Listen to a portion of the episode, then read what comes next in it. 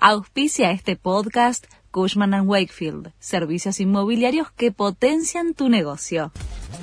La Nación presenta los títulos del miércoles 25 de octubre de 2023.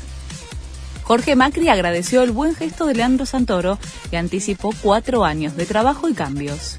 El jefe de gobierno porteño electo destacó la decisión del dirigente de Unión por la Patria de evitar una segunda vuelta. Es un buen gesto de un dirigente al que valoro y respeto, que tuvo un gran compromiso durante la campaña y actuó con lealtad, dijo Macri. En La Plata la elección se define voto a voto.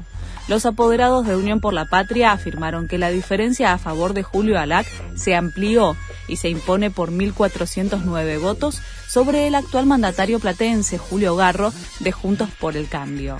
La semana próxima se va a llevar a cabo el recuento definitivo que va a definir al ganador de la capital bonaerense.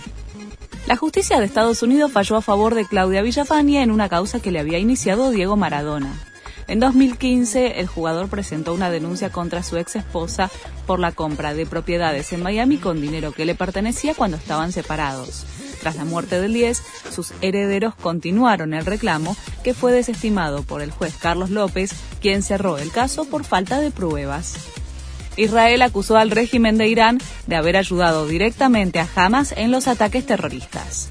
El portavoz del ejército israelí dijo que Teherán proveyó entrenamiento militar, equipamiento, armas, información de inteligencia y fondos al grupo extremista en la franja de Gaza y remarcó que la República Islámica todavía asiste al grupo terrorista palestino.